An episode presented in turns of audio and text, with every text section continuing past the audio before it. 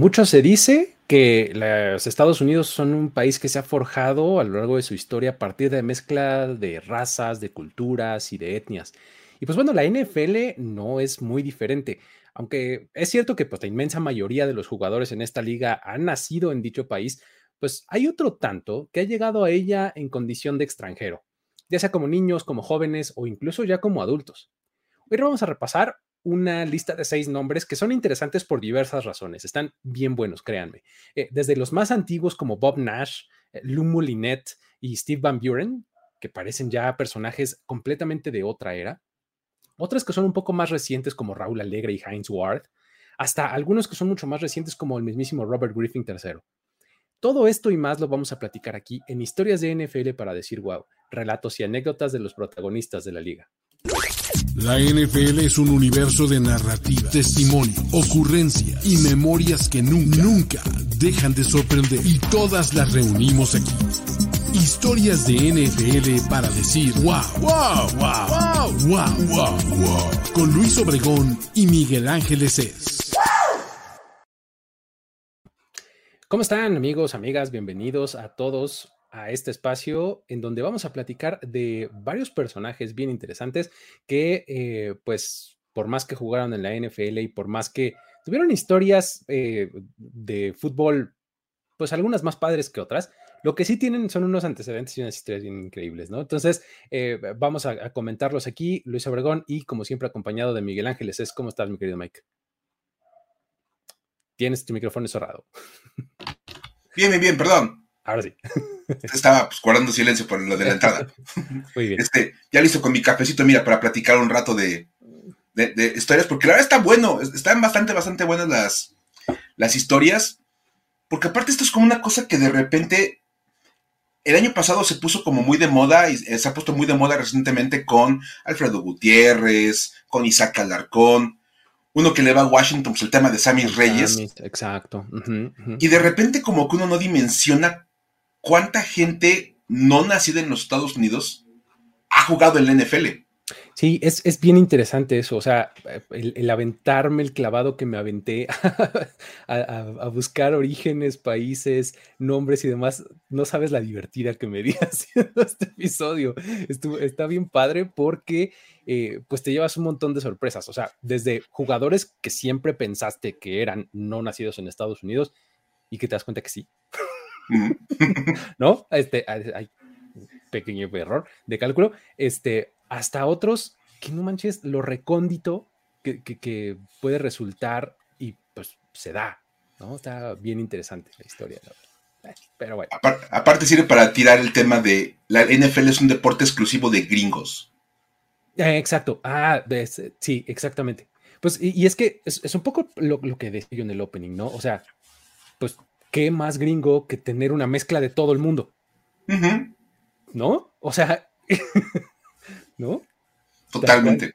Pero bueno, este, me, gustaría comenzar, este, pues justo dando un poquito como de contexto general. Antes de entrar a los nombres, eh, a los nombres específicos, eh, me gustaría que platicáramos, pues, cómo en realidad viene todo el mundo. O sea, eh, los jugadores de NFL Sí, o sea, claro que es una minoría los que vienen de, fuera de Estados Unidos, pero sí hay un montón y sí hay de un montón de lugares, ¿no? Entonces, me gustaría comenzar por dar ese contexto.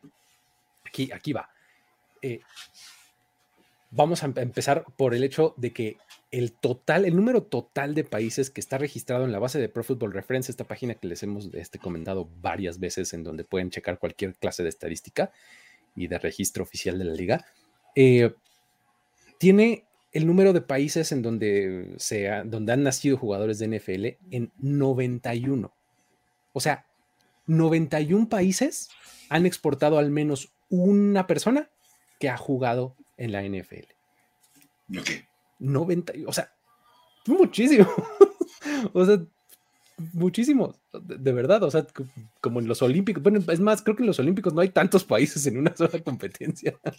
Es como una representación de las Naciones Unidas. Sí, está, eh, son muchísimos. Cuando llegué y hice mi conteo, dije, wow, ¿no?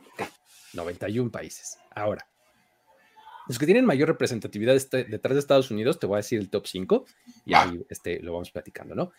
El número uno claramente es Canadá, ¿no? este, pues, una, una este, proximidad geográfica, una proximidad cultural, este, pues vamos, creo que se presta, ¿no? Entonces, Canadá ha tenido a lo largo de, desde el principio de los registros hasta la fecha, 122 jugadores en la NFL. ¿Vale?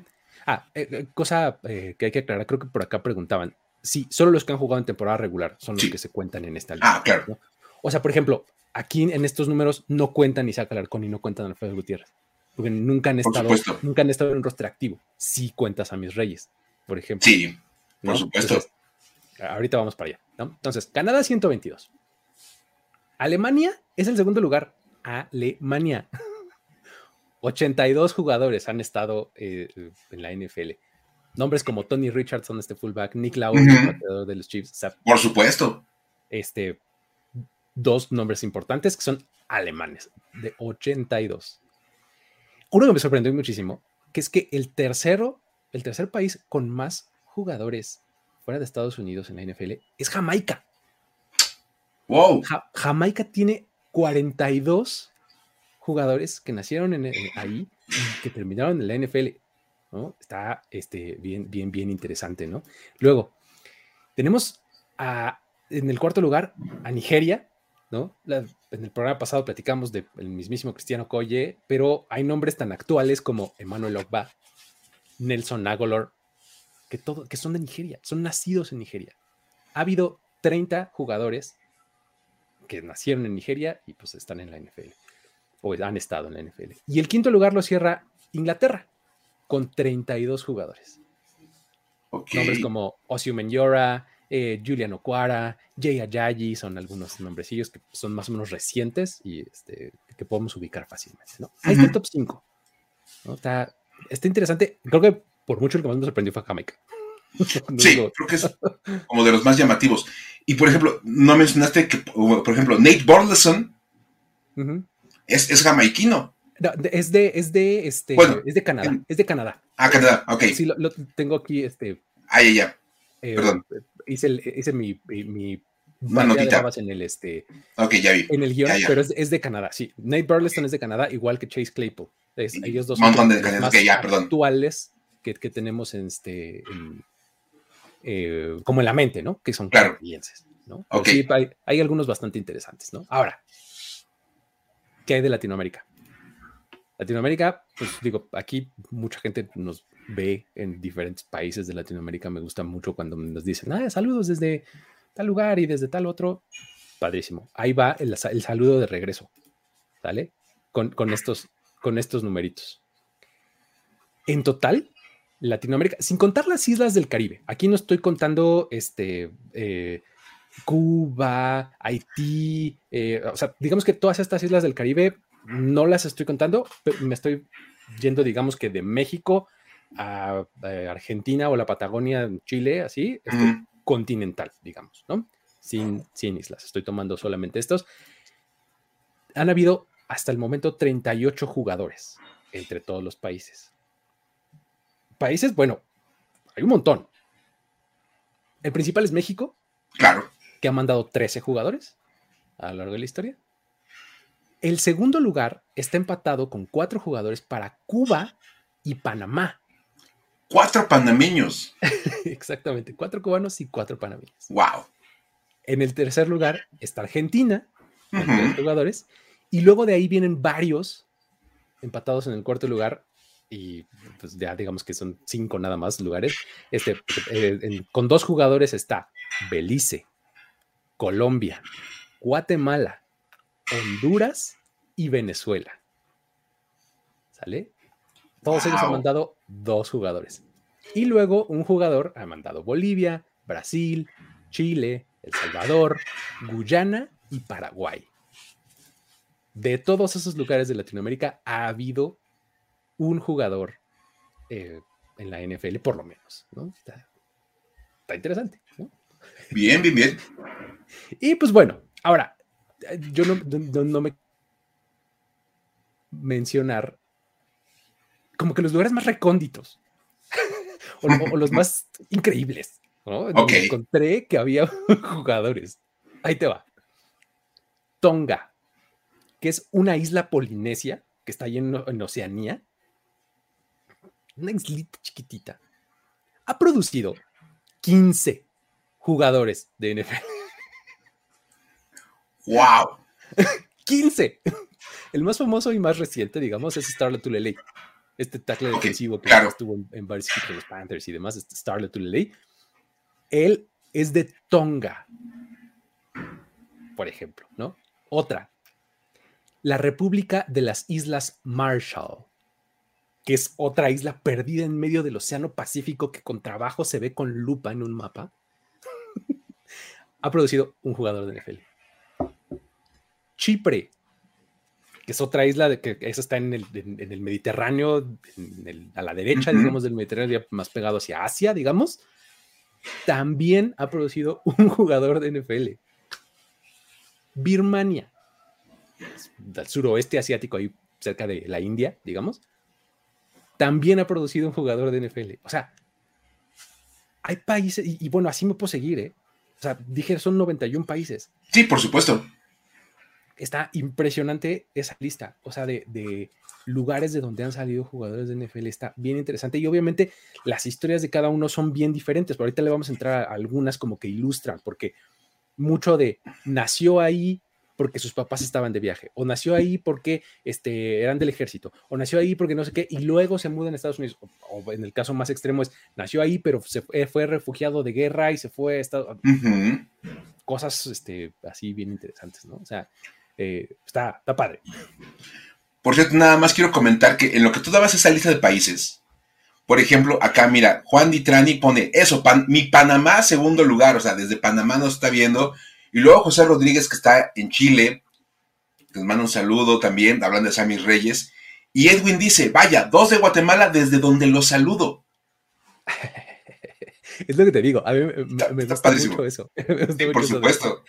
Por eso quise mencionar a los de Latinoamérica, porque muchas veces pasan estas cosas y es como mi forma de regresarles el saludo, para que vean que sí existe sí, eh, claro.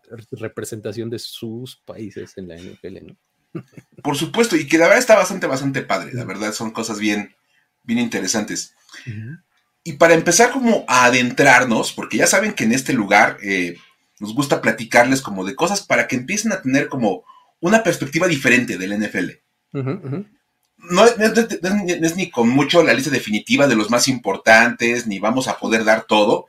Son nada más una probadita y seguramente habrá programa 2, 3 y hasta 4 de jugadores nacidos fuera de los Estados Unidos, pero son historias bien padres, la verdad. Eh, hay, una curaduría aquí bien interesante que te aventaste, Mike, eh, de, qué jugadores eh, había que hablar. Todos tienen algún factor bien padre. ¿Por qué no nos hablas del primero que es Bob Nasty Nash? Que por cierto, no conocía yo, la verdad, la verdad debo confesar que no ah, conocía a Bob Nash. Yo, tampoco, porque pues háblanos de su background y ahorita vamos a entender por qué no lo conocíamos. De haberlo conocido, lo hubiera puesto en el programa de apodos. que te digan nasty, está padre. Que te digan nasty. O sea, es como Mean Joe Green, o sea, que te digan nasty es la onda. Y más porque es tackle ofensivo. Entonces, imagínate sí, un tackle ofensivo y que te digan nasty. Wow. total, mucho respeto para Bob Nash. Pero bueno, vamos a platicar un poco sobre Robert Arthur Nash, que creció en County Meath, Irlanda. En 1892. Ahí está la explicación de por qué uno no Somos aficionados de tiempo atrás, pero no de tanto tiempo atrás. ya nos fuimos no al siglo pasado, al anterior. Nos estamos yendo al auténtico Big Bang del NFL. Sí, exacto. Porque bueno, Nash nació en Irlanda, pero luego su familia se, se mueve a los Estados Unidos y llegan a una, llegan a, Nueva Jersey. Y ahí él empieza a jugar fútbol americano a nivel preparatoria en Bernard's High School. A nivel colegial, pues jugó con Cornell University y luego en Rogers. Rogers es la cuna del fútbol americano colegial. Exacto, sí. y, Cornell es una de estas Ivy Leagues, o sea, son dos universidades así de súper prestigio, y ves la foto de Bob Nash y automáticamente te das cuenta que es un, irlandés. Así. Tiene toda la pinta de que entra a un bar, toma cerveza y te echa pleito. Exacto, sí. Y, además este, pone su defensa así, ¿no? y si le dicen nasty, aguas. Enseñándote el dorso de los puños, ¿no? Por supuesto. Entonces, a ver. Curiosamente, bueno, eh, él empieza a jugar fútbol americano a nivel profesional antes de que existiera la NFL. Tal cual. O sea, por eso digo que estamos en el Big Bang de, este asunto. Su primer trabajo profesional fue con los Massillon Tigers en la Ohio League. Ahí empezó. Después de eso, se une a la American Professional Football Association, la APFA, que después fue cambiada de nombre a National Football League en 1922. Ya cuando se Ahí surge el NFL. Y bueno, ahí jugó para equipos como los Akron Pros, los, Buffalo. Campeones, ¿no? Los primeros campeones de la historia de la NFL son los Akron Pros, exacto. Y luego estuvo con los Buffalo All Americans, los Rochester Jeffersons, nombre maravilloso de aquella época, y los New York Giants. Bien, ajá, ok. Si ya todo el mundo lo identificamos. Ya. De hecho, fíjate lo que son las cosas. Los historiadores del fútbol americano, los que, los que tienen como referencia de lo que pasaba en esas épocas, eh, hablan de que, de que Nasty, Nasty Nash era tal vez el mejor tackle ofensivo de la era. Un verdadero liniero ofensivo de élite en esos momentos.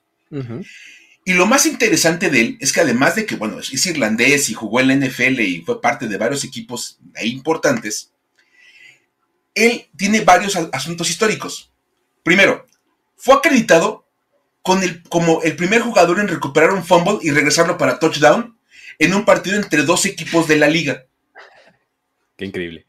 Eh, eh, eh, el, güey es el molde del defensivo. O sea, quiere, quieres hacer una cosa interesante. el que inventó esa cosa interesante es él, ¿no? sea, imagínate nada más ser el que inventó el fumble devuelto para touchdown. Exacto, ¿no? wow. primero. Ahora, una, cosa que es genial es que fue el primer jugador cambiado de equipo en la historia de la APFA. Ok, o sea, cambiado te refieres a que, así como trade, pues así de te doy esto y tú me das lo otro, ¿no? Entre equipos. Exactamente. Pero en aquellas épocas no se daban selecciones de draft. Se daba literalmente dinero. ok, o sea, tal cual así como te vendo a mi esclavo, o sea, ¿qué, demonios? O sea...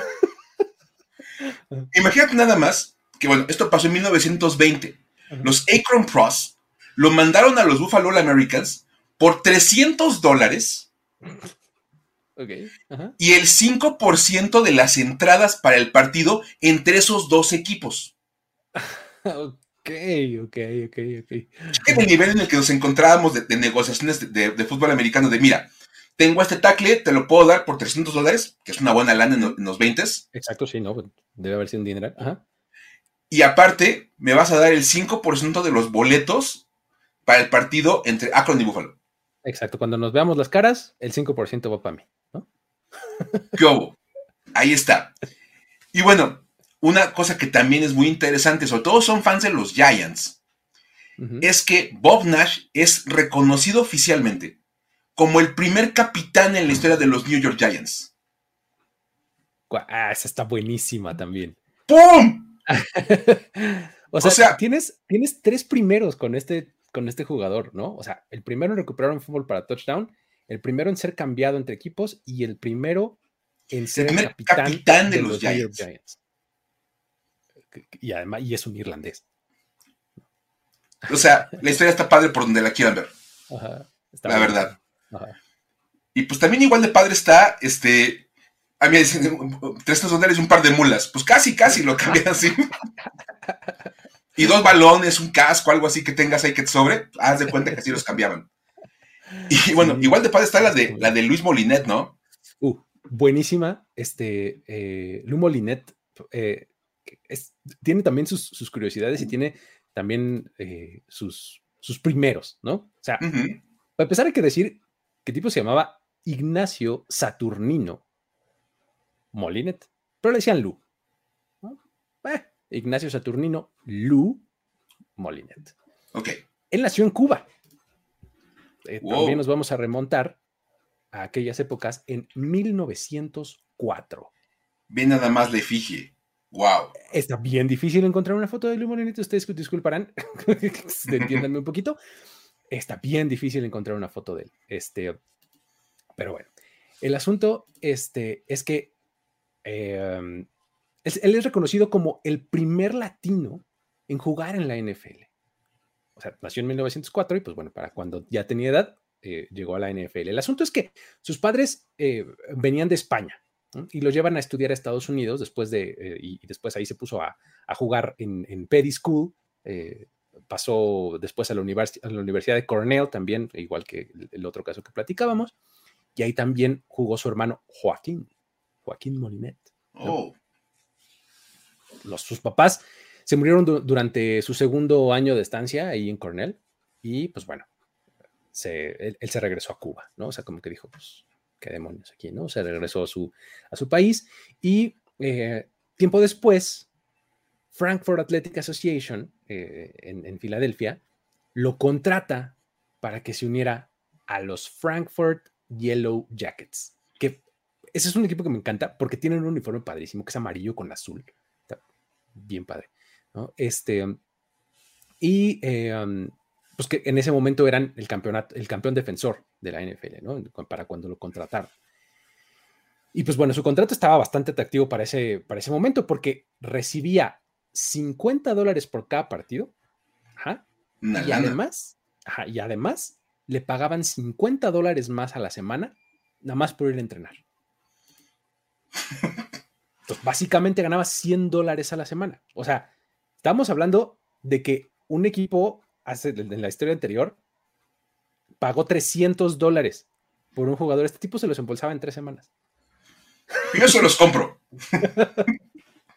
Órale. O sea, eh, está interesante, ¿no? Ese, punto de referencia, porque además no son tantos años de diferencia. O sea, aquí estamos hablando probablemente de los 20, ¿no? De los años 20. Acá está, en, nuestra otra historia estábamos pues, más o menos en la misma época. Entrando a los 20. Exactamente. Entonces, ese tipo se embolsaba lo mismo que un equipo pagó por un jugador en tres semanas. ¿No? Habla de contratos lucrativos. Exactamente, ¿no? Muérete de envidia Kirk Cousins. Exacto. De Sean Watson con tus ciento, y tantos mil dólares garantizados, ¿no? Pero bueno, este. Resulta que en, en 1927 tuvo 75 yardas terrestres y lanzó para 35 más. Eh, y, pues, anotó ahí un touchdown ante eh, este equipo que se llamaba Buffalo Bison. Ok. Este, en total jugó nueve partidos en, la NFL, pero los Yellow Jackets tuvieron una marca perdedora en, esa temporada y pues bueno, Moulinet tomó la decisión de volver a Cornell, que es la, universidad en donde, en donde estudió, y pues después de graduarse, dijo, esto del fútbol ya no es lo mío, se retira. Y pues se dice que lo, interesante es que se dice que al momento de su muerte, su familia sabía muy poco sobre su carrera profesional en el deporte. O sea, como que decían, pues está en Estados Unidos, pues, pues quién sabe qué haga, ¿no? ¡Trabaja ya! Trabaja ya. Pues, el tipo era una superestrella, ganaba como nadie y su familia no tenía ni idea. ¡Wow! ¡Qué buena onda! está padre, la verdad. Porque aparte fue un, profesional de un solo año. Sí, exacto, un solo año. Y es el primer latino en, la NFL, ¿no? Y ahí está, fíjate, aparte de esas trivias, el primer latino en la historia de la NFL es un cubano. Lu Molinet. Avienten esa en su próxima reunión. Y es Ignacio Saturnino Molinet. Exactamente. Wow. Muy bien. se van a ver como todos unos ilustrados de la NFL con este tipo de datos. Exacto, exacto. Que empiezan a ver, no, que hice Alarcón, que no es que, pero a ver, ¿tú sabes quién es el primer latino en la NFL? ¿No? Por supuesto. Un cubano, Lumo Linet, allá por los 20. Ya con que digas eso vas a quedar puff. No, te vas, pero niveles superiores de intelecto. Exacto. Van a ver inteligentísimos. Así es, así es. Luego tenemos otra historia también de otro latino, ¿no? Que está bastante buena. A ver, este es un nombre que seguramente algunos han escuchado y que comentábamos antes de entrar eh, en vivo. Ni tú ni yo sabíamos que era ni de cerca de dónde es. No, no tenía yo idea. Y es Steve Van Buren. Si uno lo escucha, pues la lógica te diría que, ok, dice, si es extranjero, pues ha de ser como holandés o. Sí. Por aquello del Marco Van Basten y todo ese tipo de nombres así, pues como que te ligan por ese lado. Y resulta que Steve Van Buren nació en La Ceiba, Honduras. es hondureño Steve Van Buren. Imagínense nada más esto. Y es hijo de padre americano y de madre española. Aquí la historia está bien, está bien interesante porque él queda huérfano a los 10 años de edad. Y entonces la vida obviamente pues lo, lleva a Nueva Orleans a vivir con unos familiares. Desafortunadamente pues así pasa cuando alguien queda huérfano tan joven, pues tienen que ver quién de la familia se lo puede eh, llevar con ellos para, para cuidarlo y termina en Nueva Orleans. Y de repente, bueno, ahí estudia en Warren Easton High School, y curiosamente, él en, su segundo año de, prepa trata de entrar al equipo americano, pero no logra quedarse. Se da de baja, regresa dos años después. Y en su, en año de senior sí lo aceptan para entrar al equipo de americano. Ese año es suficiente para que se gane una beca para jugar en LSU. Ay, nomás. Humildemente termina, termina nada más en, en LSU. Y bueno, este, en su segundo, en su año de senior con LSU, acaba siendo líder del NCAA en anotaciones. Y lleva a los Tigers a ganar el Orange Bowl. Sí. La, verdad es que, digo, yo conocía el nombre de Steve Van Buren y, demás porque es un tipo que tiene muchos logros y un histórico de, lo, de la NFL que ahorita vas a entrar a esa parte, ¿no? Por supuesto. ahorita comentamos. De hecho, bueno, él llega al NFL en el draft de 1944, ya estamos un poquito más, más adentro en la historia del NFL. Par de décadas más adelante. Nada más. Y termina siendo la quinta selección global y es elegido por los Philadelphia Eagles. Y con ellos gana los campeonatos del 48 y del 49. O sea, cuando los fans de los Eagles presumían los campeonatos de los 40 antes de ganar el Super Bowl, ajá, eso era estaban hablando, de los campeonatos de los 40, los 40 con Steve Van Buren.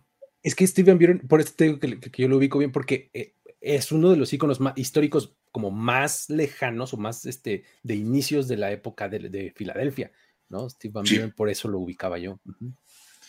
Y bueno, hay que decir que aparte fue como totalmente crucial para la victoria de, los Eagles en ambas ocasiones, porque en el 48 él mete el único touchdown en el juego de campeonato contra los Chicago Cardinals. Hablando de, ser figura legendaria, pues fíjate nada más, meter el único touchdown para que tu equipo gane un campeonato. Perfecto. ¿Qué más quieres? Y al año siguiente, en el 49, pone marca de postemporada al correr 31 veces para 196 yardas en el juego de campeonato del, 49. Esos números son monstruosos incluso ahora. 31 carreras para 196. Sí, claro. Y para cómo se pegaban en aquellas épocas, Sí, no, y, exacto, exacto, exacto. O sea, ve, aquí en este, el tipo de equipo que usaban, ¿no? Los 40. Por supuesto, no, no, no. Está, está cañón. Y bueno, lo interesante es que él era conocido por su estilo de correr bastante duro y por su velocidad. Y bueno, él fue líder corredor del NFL en cuatro de sus ocho temporadas como profesional, incluyendo tres títulos seguidos entre el 47 y el 49. ok. O sea, era una auténtica locomotora. Aparte, fíjate nada más, primer corredor en la historia en sumar mil yardas terrestres en múltiples temporadas. Nadie lo había hecho antes en la NFL, o sea, ni, los jugadores de la época de Lombardi. O sea, imagínate. Después, perdón, después vienen los 60 los, así como los Chicago, los Chicago Cardinals, dos equipos que tenían corredores muy buenos. Ambion es el primero que pone esas marcas y lo más destacable es que lo hacía en temporadas de 12 juegos. Eso es lo que a mí me vuelve la cabeza. O sea, tener mil yardas en 12 partidos, ¿no? Estás abajito de las 100 yardas por partido, o sea, la exigencia es muchísima. Actualmente para ganar mil yardas en una temporada, con que corras 50 por partido ya, ya, ya llegas. ¿Se necesita constancia? Sí, pero allá no era constancia, eh, ya era, o constancia de excelencia, o sea, todo el tiempo juegazo, juegazo, juegazo, juegazo, ¿no? Ahora, otra cosa bien interesante, que también a, mí me, impresiona. Jugando temporadas de 12 juegos, él tuvo 10 touchdowns terrestres en una temporada. Casi la touchdown por juego. Exacto. Y eso lo logra tres años diferentes. Impresionante. Y bueno, ya saben que nos gusta dar como la marca de al momento de su retiro. Ajá. Se va con la marca de más acarreos, más yardas terrestres y más touchdowns por tierra en la historia de la liga. O sea, al momento en que Steve Van Buren se retira, era el mejor corredor de la, en la historia del NFL. El mejor corredor, exactamente. Ajá. Como ahora nos gusta como abaratar el término GOAT. Ándale, exactamente. Al momento de su retiro, era de GOAT. Exactamente. Sí, sí, sí. Oye, eh, todo esto logrado por un nacido en Honduras. Steve Van Buren. O sea, estamos hablando de un jugador histórico del NFL, de un, jugador legendario para la, ciudad de Filadelfia. Ajá. Nació en Honduras. Exacto. ¿Qué hubo? Bien padre, la verdad. Está padrísimo, ¿no? Eh, ahora, vamos, mucho más para acá, ¿no? Con, figuras, este, eh, como mucho más reconocibles y ubicables para, porque son más propias de esta era. Y, vamos a platicar de, Raúl Alegre, que... Obligado. A mí me parece que es, pues es el, el, el, que tiene más logros de los mexicanos que han jugado en la NFL. O sea, el más accomplished, como se dice, ¿no? El que tiene más, más reconocimientos, ha, alcanzado más metas este, de los mexicanos que han jugado en, en la NFL. ¿no? Hay que mencionar que el mismísimo Raúl Alegre, pues nació en Torreón, en Torreón, Coahuila, en 1959.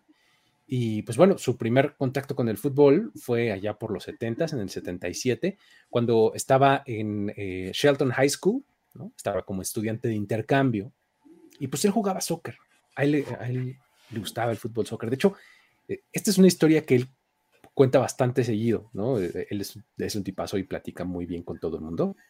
Y siempre que le preguntas, oye, ¿y cómo empezaste con el, fútbol americano? Le dicen, no, no, no, no, no, yo quería jugar en Santos.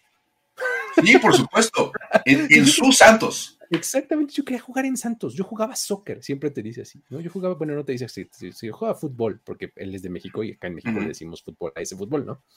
Entonces, este, él, era de ese tipo de jugador, entonces, estando ahí en la preparatoria, le dicen, a ver, échate unos pataditos allá, mira, tienes que meter allá donde está ese cuadrito, ahí, ¿no? Pues vámonos y empieza a patear. Y le va bien.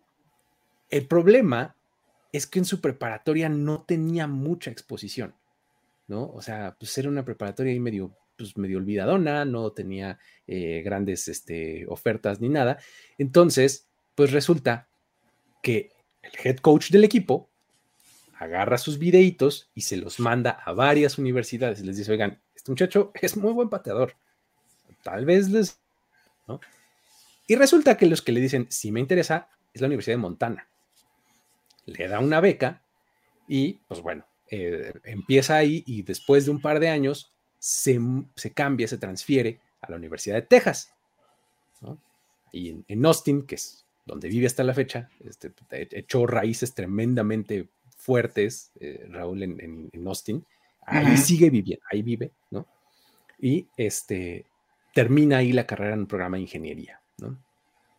Pues resulta que eh, llega, termina su elegibilidad en, eh, en, el circuito colegial, ahí en los Longhorns, y llega el draft y nadie lo selecciona, ¿no? Entonces, llega como agente libre novato a los Dallas Cowboys en 1983. Ese es su primer trabajo en la NFL, ¿no? Se queda después de un tryout ahí que hacen y pues este, consigue su contrato. Y resulta que en agosto de ese mismo año, o sea, ni siquiera llega la temporada, cuando lo cambian a los Baltimore Colts por una selección de novena ronda. Entonces, este, ahí es donde en realidad ve su primera acción eh, como parte de la NFL, ¿no? Como novato incluso, ahí en los Colts, mete 30 de 35 goles de campo, 22 de 24 puntos extras Y pues ese año pone marcas de franquicia para goles de campo conseguidos, porcentaje de efectividad empatadas, tiene el 85.7%, puntos anotados, mete 112, y además el de, el de más goles de campo en un mismo juego, porque mete 5 contra Filadelfia. ¡Wow! este año, todo ese gran desempeño le vale el ser nombrado al segundo equipo All Pro. Ahí nomás, ¿no? Y, resulta que después de eso, pues ya en 86 pasa a los New York Giants y ahí viene pues otros logros tremendos porque forma parte de este equipo de los Giants de Bill Parcells en donde estaba nomás un tal Lawrence Taylor. Nada más. ¿No? o, sea, él era compañero de equipo de Lawrence Taylor, uno de los mejores jugadores en la historia de esta liga. Y con los Giants gana un par de Super Bowls ahí. Entonces, por eso es que de verdad cuando digo lo que es el, el, jugador mexicano con más logros que se ha exportado, es, no es gratuito, de verdad, el señor es un, este, una eminencia, pues, o sea, no es cualquier, este, cualquier jugador que hayamos mandado desde México para, para la NFL. Está bien, bien padre. Buen, buenísimo, la verdad. Y aparte, ahora que lo ponían, ahora es un gran experto de NFL, una persona que aparte platica súper bien de esto, este, le encanta platicar de NFL, le encanta hacer análisis, es, un tipo bastante, bastante cordial. Y bueno, antes de pasar a otra historia, hace, ahorita que hablábamos tipo en Buren, preguntaban acá si ya está en el Hall of Fame. Está desde el 65. Entró rápido. Según yo, fue de los, eh, de los, bueno, no sé de los primeros, pero desde hace mucho, sí. Sí, tiene, o sea, es de esas figuras que rápidamente, o sea, entran al Salón de la Fama, no tienen que esperar a los procesos más largos que luego viven algunos otros. Nada más para aclarar ese punto. Y una cosa que decían por acá también, Raúl Alegre le toca vivir ese cambio de los Baltimore Colts a Indianapolis. Exacto, exacto, en esa época. Totalmente. Él estaba con, los, con los Colts. bien, o sea. Sí, sí. Sí, y es este, de verdad, digo, eh, ha estado aquí con nosotros en este canal este par de veces ya. Y realmente es un tipazo de lo mejor.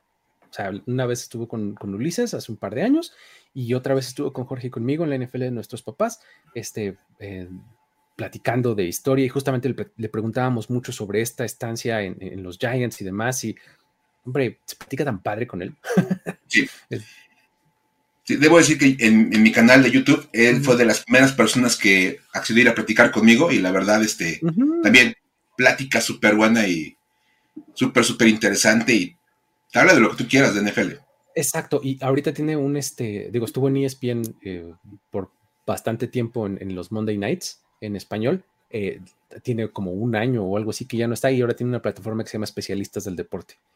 Y, y hace cosas padres, interesantes. Este, es una, plataforma padre en donde hablan de, de, NFL y de más deportes. Sí, la verdad sí está bastante bueno su proyecto. Y bueno, vamos a pasarnos a gente un poco más todavía reciente, Seguimos avanzando. Ajá. Y ya llegamos a un nombre de esos que de repente no te imaginas que serían en parte de esta lista, y es Heinz Ward. Ok, ajá. Si eres aficionado a los estilos o viste el NFL entre los 90 y los principios de los 2000 ubicas perfectamente a Heinz Ward. Esto, claro. Porque aparte era un tipo ahí como, como muy risueño, que parecía que era como bien simpaticón, y pegaba unos bloqueos por ahí, por ahí rompió una mandíbula, si mal no recuerdo. Eh, creo que era de lo mejor que hacía, o sea, con todo lo buen receptor que era, cómo bloqueaba, estaba impresionante. Eso de los receptores no bloquean, Heinz Ward tiene lo que decir al respecto. Y lo más interesante es que muy pocos saben que él no es de origen estadounidense. Heinz Ward nació en Seúl, Corea del Sur. Ok. Nada más echenle hijo de padre afroamericano y madre coreana. O sea, él sí es como esta mezcla de, razas. Y, fíjate, ya después cuando te dicen es que es coreano, ya como que le ves así la cara y dices, ah, sí. Y lo ves y dices, ah, claro, claro, tiene todo el sentido. Sí, por supuesto. Tiene, todo el sentido. Y bueno, hay que decir que, bueno, cuando Heinz Ward tenía un año, su familia se muda a Atlanta porque su papá, que era militar, se iba de gira a Alemania. Entonces, se lleva a la esposa y al, niño, los dejan en Atlanta y él se va a Alemania de gira militar. Y resulta que al año siguiente sus papás se divorcian. Y Heinz Ward Sr. evitó que la mamá se quedara con el niño, argumentando que no podía cuidarlo porque no hablaba inglés de manera fluida. Lo cual es un golpe bajísimo, de verdad. O sea, la verdad. Neta. Porque te llevas a, la mujer coreana a vivir a Estados Unidos y luego dices, no lo puede cuidar. Güey, por supuesto que no lo va a poder hacer bien por la barrera del lenguaje que tú provocaste. Exacto, exacto. Si la dejas viviendo en Seúl, no va a tener absolutamente ningún problema para cuidar a su hijo. Sí. Entonces, la verdad, y sí, Heinz Ward Sr. se vio. Hubiera sido usted para decir, güey. Sí, manchado, manchado. Manchadísimo, la verdad. y bueno, de hecho, este. Heinz Ward tardó años en volver a ver a su mamá. Por ahí leyendo un poquito más sobre la vida de Heinz Ward. Este, él dicen que incluso tiene una relación muy poco favorable con su papá, precisamente por esta cuestión de, cuando lo separa de su mamá, es muy pequeño, vivió con su papá como seis años sin ver a la mamá, entonces estuvo como pesada esa historia. Termina él, obviamente, bueno, jugando en eh, Forest Park High School en Georgia y demostró talento como coreback y jugando béisbol. O sea, no esperaríamos tampoco saber eso. De hecho, en el 94, él es seleccionado por los Marlins de Florida. Agárrense. En la ronda 73 del draft del MLB. ¿Cuántas rondas hay? No manches. Y nada más para que se den una idea fue la selección global 1646. Así, y usted, señor, que va pasando por ahí afuera, es el siguiente seleccionado. ¿Cómo mil y cacho, O sea, con él no terminaron, el draft se siguió. Sí. O sea, de verdad. O sea, ni tus cuates que juegan fantasy, que ponen hasta los defensivos individuales, hacen drafts tan largos, no inventen. Pero, va. este, Así que no había jugadores, pues que nomás. Aparte juegan nueve en el equipo, ¿qué inventan? Exacto, por favor.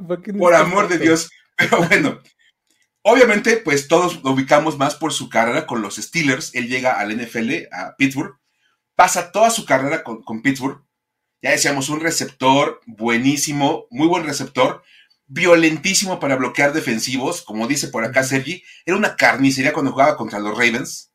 Sí. La verdad, sí, se daban unos golpazos, pero de aquellos. Él, cuando se retira, se retira como líder de la franquicia en recepciones, en yardas por recepción y en touchdowns por recepción. Y hablamos de una franquicia que nada más tuvo un tal Lin Swan. Exacto. O sea, nada más, así como de. Había ha habido varios, varios muy buenos en la historia de los Steelers y pues Heinz Ward era el mejor que había en números. Además de que es el MVP del Super Bowl 40. Exacto, sí, sí, sí. Ese el Super Bowl extra grande. Contra los Seahawks, ¿no? Exactamente. En 2005 fue el de la temporada de este novato de Ben Roethlisberger. Según yo, sí, ¿no? Creo que sí. Y además, él se retira como uno de 11 jugadores que tenían cuando menos mil recepciones. Está tremendo. O sea, mil recepciones en NFL es un numerote. Y ya están pidiendo por acá, Luis, un on the clock del draft del MLB. Cállate, no manches. Qué horror. De por sí no le entiendo al béisbol. Ahora me dices que tiene 70 y cacho rondas. No, ahora son muchas menos rondas, pero. Así de, eso te espanta más. Y de, no, de por sí no, no, le quiero entrar al béisbol. Me dices eso, menos le quiero entrar. ah, está corrigiendo. Este era el segundo año del Big Ben. Ok, ok, ok. Sí, bueno, gracias. gracias. Por ahí andaba, por ahí andábamos. Este, bueno, pero un, tipazo, la verdad, Heinz Ward, toda una figura. Era, aparte de esos cuates que de verdad representaban toda la imagen de los Steelers. Jugaba durísimo contra los Ravens, contra los Bengals, contra los Browns. O sea, de verdad, él se iba con todo contra los defensivos de, de esos equipos. Y era como vivir esas, esas rivalidades de manera muy intensa y todo. Y de verdad es que jugadorazo. Sí, sí, sí, la verdad es que era eh, pues, una gozadera, la verdad verlo jugar. Seguramente si le ibas a alguno de los rivales divisionales, lo odiabas a muerte, ¿no? Este, pero la verdad es que estaba, estaba bien divertido este, verlo jugar, ¿no? Pero bueno. Por supuesto. Ahora, aquí hay una historia que cuando me la contaste por primera vez, dije, no, espérate, ¿cómo crees, güey? No. Nada. O sea, digo, tratando de ser lo menos profiler y, racista posible, este señor no parece de la nacionalidad que es. ¿no? Y estamos hablando de Robert Griffin III. Mike, por favor, cuéntamela de nuevo, porque. Ay, no, por favor, ¿cómo crees? De hecho, es, es como bien divertido porque es como de las pláticas que arrancaron con, la idea de este programa, de este, este, este, este, especial de Nacidos fuera de Estados Unidos. es que hay muchos, le, y le digo a Luis, pues sí, por ejemplo, RG3, que nació en Japón. Y yo, ¿cómo vas a creer que en Japón? los Washington Redskins tuvieron un coreback de origen japonés. Porque, y, se quejan del problema del nombre racista. Exacto. ¿Cuántos equipos han tenido un coreback de origen japonés? Exacto. ¿Mm? A ver, ahí les va. Aquí sí es meramente un tecnicismo. La verdad, vamos a ser sinceros. RG3 nació en Okinawa, Japón. Además en Okinawa, es paisano del maestro Miyagi, del señor Miyagi. Por supuesto, o sea, imagínate nada más, o sea, podía haber estado ahí cuando Daniel, Daniel San fue de visita. Exacto, exacto. ¿Qué onda? A ver, Resulta que RG3, aunque suene muy raro, pues es, japonés y bueno, es, no es nada extraño cuando tomas en cuenta el trabajo de los papás. Tanto el papá como la mamá de RG3 eran militares y se encontraban estacionados en Japón para una misión y en esa época nace RG3 en, en, la familia y entonces este es, es por definición japonés, porque nace en Japón. Pues sí. ¿no? Su de nacimiento dice que nació en Okinawa, Japón. Entonces, básicamente, pues obviamente después de esta etapa eh, de, la, estancia militar de los, de los Griffin en Japón, se van a Washington, luego pasan a Nueva Orleans y terminan viviendo en Copperas, en Cove, Texas. Ahí terminan ahí como ya viviendo cuando los papás se retiran del servicio militar. Ya cuando dicen, ¿sabes qué? Ahí muere, se dan de baja del servicio militar, se quedan en Texas. Lo cual explica, obviamente, por qué termina jugando a nivel colegial en Baylor. Baylor, exactamente. O sea, el camino de Okinawa a Baylor fue muy sencillo, porque la familia se fue acomodando bastante fácil. ¿Sale? Y bueno, la historia de Robert Griffin, pues ya no la sabemos porque es bastante reciente. Es un tipo que en el 2012 llega a la NFL como la segunda selección global del draft para el, equipo de Washington, en aquel mega cambio que hizo, hicieron los Redskins para subir por él al número 2. Fue el novato ofensivo del año, tuvo un temporadón brutal en el 2012. Yo insisto que es como de esos eslabones perdidos de repente ahí en, esta cuestión de, del, coreback moderno. Y era como el primer aviso. Sí, sí, sí. Lamar Jackson es realmente lo, que, hubiera pasado si RG3 no hubiera tenido ese problema en la rodilla que, lo desgració de por vida. Y la verdad, este, como aficionado a Washington, siempre uno se pregunta el what if. Sí, claro. O sea, ¿qué hubiera pasado si no, si Mike Hanahan lo hubiera sentado para ese partido de playoffs? Lo hubiera dejado descansar ese offseason. Porque básicamente yo veo jugar a Lamar Jackson y digo, es básicamente RG3 y Robert Griffin tenía un brazo súper fuerte. Sí, y, una bazooka como brazo. Y, sabes que tenía este buen toque también, ¿no? O sea, que es algo que Lamar Jackson no necesariamente. O sea, también tiene sus dos, tres buenos pases, pero Robert Griffin, además de que lanzaba fuerte, tenía su toque, o sea, de vez en cuando decías. Cuando y lanzaba en movimiento bien preciso. Sí, sí, cuando buscaba a Pierre Garçon en esas trayectorias largas o algo así. Pues, Aparte era una época en que tenía a Pierre Garçon y a Dishon Jackson. O sea, ese equipo de Washington pudo haber hecho mil cosas más si Mike Shanahan no hubiera insistido en jugar a RG3 en el partido contra Seattle. Contra Seattle, sí. Pero, pero vamos, la verdad es que es, es, bastante interesante. Y la historia de RG3 es más, es más interesante cuando tomas en cuenta que su acta de nacimiento dice que nació en Okinawa, Japón. que nació en Japón, exacto. Está bien chido, la verdad. Está. Pero... pero bueno, muy bien. Estos son eh, ahí seis casos de jugadores este, nacidos fuera de Estados Unidos. Eh, pues digo, podemos seguirle y seguirle y seguirle, la verdad, ¿eh? O sea, eh, eh, todavía no cierro mi pestañita de, la, lista de los jugadores y de los países, o sea que si ustedes me avientan un país, yo ahorita les puedo contestar con un nombre de un jugador, probablemente no muy conocido, pero hay, seguro hay, ¿no? Y, y seguramente habrá un segundo programa de jugadores nacidos de Estados Unidos muy pronto, este mismo off-season, capaz que una semanita que que, no haya muchas cosas que platicar. Nos aventamos un segundo programa. Y la verdad sería bastante, bastante bueno. Por acá dicen que fíjate, como, que cómo iba a tener toque RG3 si era de la escuela de Miyagi. Miyagi Karate Do. O sea, exacto. Wax on, wax off, pintar cercas para arriba y para abajo. Eso le dio unos toques a RG3. La casa de lado a lado, la cerca de arriba abajo, wax on, wax off y eh, lijar el piso con culos grandes. Por supuesto. Entonces, vamos. Preguntan, por ejemplo, si hay españoles. Bueno, de entrada, JJ Arcega Whiteside. Exacto. A ver, ahorita. Los más recientes. Aquí, mira, Spain tiene em, cuatro jugadores y te puedo decir los cuatro en este momento. JJ Arcega Whiteside, exactamente. Tenemos a Ray Rowe, tight end. Eh, Kelly Rodriguez, seguramente le decían así, eh, allá en 1930. Eh, y luego Jess Rodríguez también del 29, ¿no? Esos son los cuatro jugadores que, hay de España. Sí, totalmente. Así Entonces, pues ahí está. La verdad es que, bueno, hay, varios ahí este, nombres y algún día nos aventaremos una segunda parte. Sí, o sea, por ejemplo, hay, hay este, ahorita que veo que, que ponen acá Vita Bea y todo eso, hay un montón de samoanos, por ejemplo, también este, hay, hay mucho eh, por ahí, este, Domatapeco, Vitavea, este, hay un montón, un montón de, de samoanos también. Sí, por supuesto. Relevantes, además. Pero bueno, este, también hay hawaianos y así, también hay un montón. Sí. Tua, Tango Bailoa, este. Nada más que Hawái oficialmente es parte de los Estados Unidos. Es de Estados Unidos, exactamente, exacto. ¿no? Son jugadores americanos por definición. Exacto, no es Continental America, como dicen ellos, pero sigue siendo Estados Unidos, ¿no? Técnicamente son jugadores norteamericanos. Exactamente. Pero bueno, Jordan Mailata, exactamente. Por supuesto. exacto, ¿no?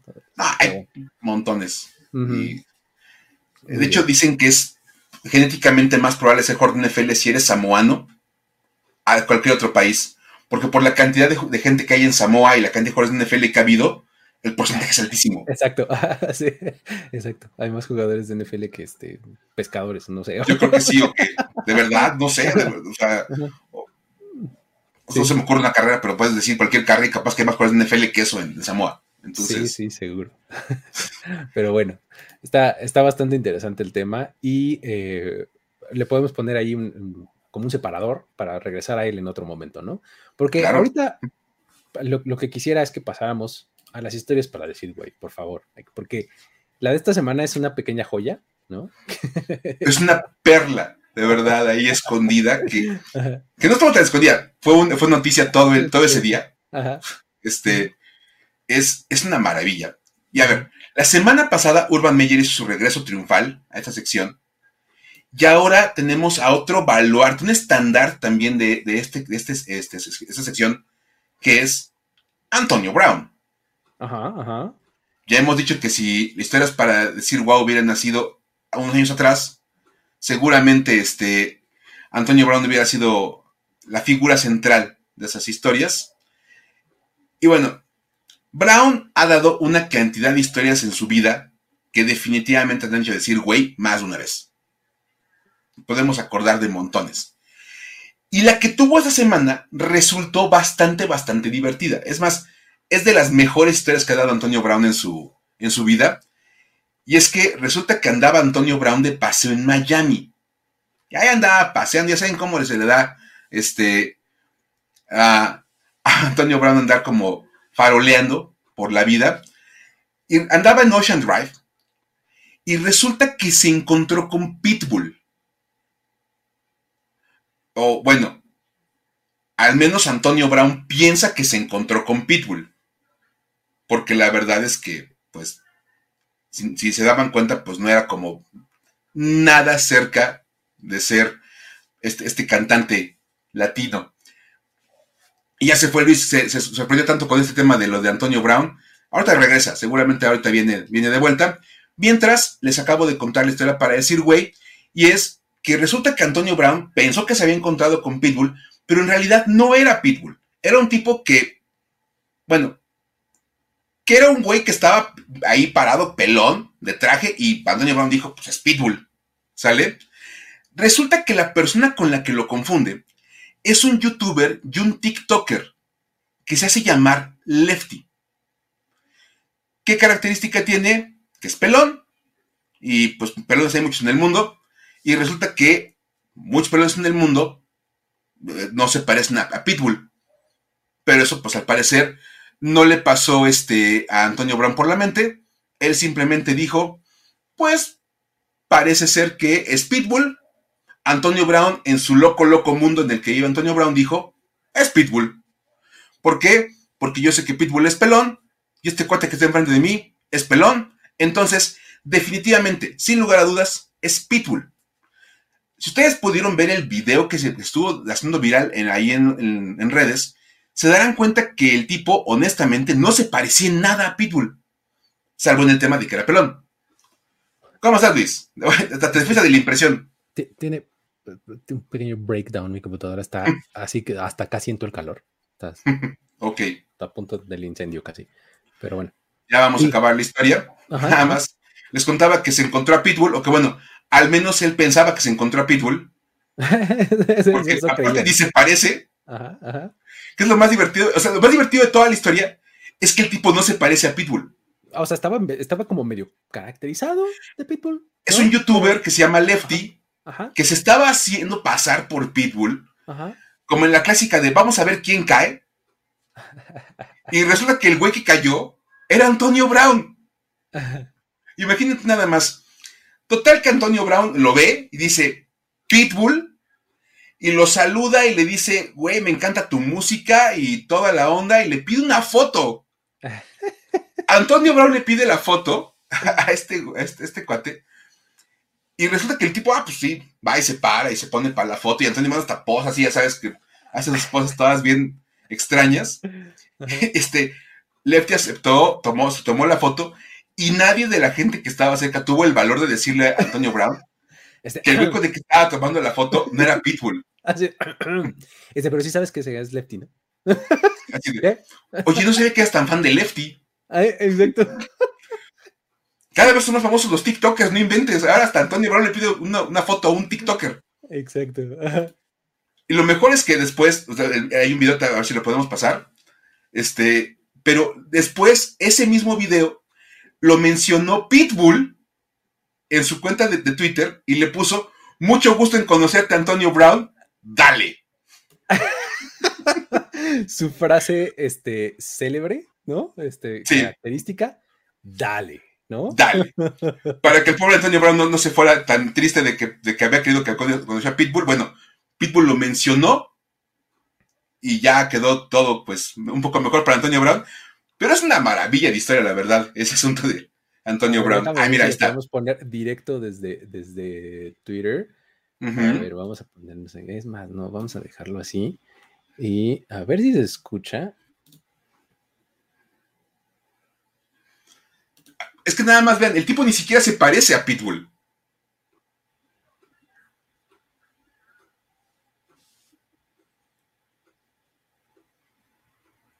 Y vean la pose de Antonio Brown, o sea, es lo mejor de todo. De Oye, pues es que es lo Checa el, pin que trae, ya se está repitiendo, ¿eh? pero nada más quiero que vean el pin que trae Antonio Brown en su pecho que dice Free Agent. o sea que no se acuerda que es agente libre. Ay, Dios mío, el favor. Pero es que, de verdad, vean, vean el tipo, o sea, de, verdad, ¿quién en su sano juicio lo va a confundir con Pitbull? Pues eh, mira, es un este, pelo genérico como habemos varios este, millones en este, en este planeta, ¿no? Por eso digo, o sea, decía, perdones en el mundo hay muchos, Y una cosa que tienen muchos de esos pelones en común es que no se parecen a Pitbull. Exacto, sí. sí. tenemos en común eso. que no se parecen a Pitbull. Y Lefty es uno de esos muchos pelones que no se parece a Pitbull. Y por alguna razón Antonio Brown dijo, es Pitbull. Pelón, lentes y traje, Pitbull. Ya. no hay pierde. y sí, la verdad es que este, obviamente, pues lo mejor, lo, que acabó de redondear la historia es que Pitbull haya dejado un mensaje con él. Un gusto conocerte, dale. Dale. Oye, este comentario de José también está muy bueno. Es como confundir a Michael, eh, a Michael Vick con Chris Rock.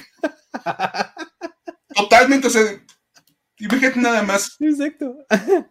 Sí, dice, Julio también González, que no me vea Antonio Brown porque me confunde con Matt Patricia. Capaz que me pide chamba. Oye, habla con Bill Belichick para que pero bueno, la verdad es que es, muy, buen, muy buena historia, la verdad, la de, la de Antonio Brown. Esto es para decir, güey, divertidas. Sí, sí, sí. Muy bien, muy bien. Pero bueno. Este, así llegamos al final de, esta emisión de Historias de NFL para decir wow. Eh, muchísimas gracias a todos por haber estado por acá. No me puedo despedir eh, sin, recordarles que, este, tenemos eh, la rifa de un jersey autografiado de Ben Roethlisberger Recuerden ustedes que pueden ahí eh, entrar a la tienda de primero y diez y ahí adquirir su boletito por solo 500 pesos. Si incrementan el número de boletos, se va incrementando el descuento. Entonces vayan, eh, cómprenlo, va a estar interesante, va a estar bueno. Ya Andrés Ornelas nos dijo que este, esta pieza de memorabilia vale por ahí de 40 mil pesos, imagínate. Ahora con el retiro de Ben Roethlisberger y demás, está súper bien cotizada. Entonces, acá se la pueden llevar por 500 pesos o menos si es que ustedes compran más de un boleto, ¿no? Les voy a dejar aquí el link en, los comentarios para que ustedes entren ahí y puedan llevarse sus boletitos, ¿no? Eh, la RIF es el 22 de abril, así que tienen todavía unas semanitas, pero no dejen pasar demasiado tiempo, ¿sale? Claro. Muchísimas gracias a todos por haber estado por acá. Eh, denle like al video, compartan formato podcast hagan lo mismo. Y con eso, pues nos eh, despedimos, ¿no, Mike? Así es, nos vemos la próxima semana en un programa más. Y bueno, a ti te pueden ver en on the Clock, en varios programas de acá de Primero y Diez. Yo los espero en mi canal de YouTube, ya saben, Formación Escopeta, también por ahí ando haciendo cosas todos los días. Entonces, si nos extrañan por alguna razón, nos pueden encontrar en los canales. Pregúntenle al internet por nosotros y nos van a encontrar. Algo estamos haciendo. Exacto. Ahí están nuestras redes sociales también y todo por si quieren seguir la plática, ¿sale? Eh, está también a punto de salir la próxima semana de regresar 21 líneas a 24 cuadros, el programa en donde hablamos de películas de fútbol. Este, el primer episodio sale el próximo miércoles. Este, si ustedes son miembros de la comunidad, van a poder eh, ver el, este, la grabación del episodio. Ah, se va a poner interesante, ¿no? Todavía están a tiempo de unirse si no lo han hecho. ¿Sale? Muchísimas gracias a todos. Nos vemos la próxima. Bye bye. Esto fue Historias de NFL para decir wow, wow, wow, wow, wow, wow, Los relatos y anécdotas de los protagonistas de la liga directo a tus oídos. Con Luis Obregón y Miguel Ángel S. Voz en off, Antonio Sempe. Una producción de primero y diez.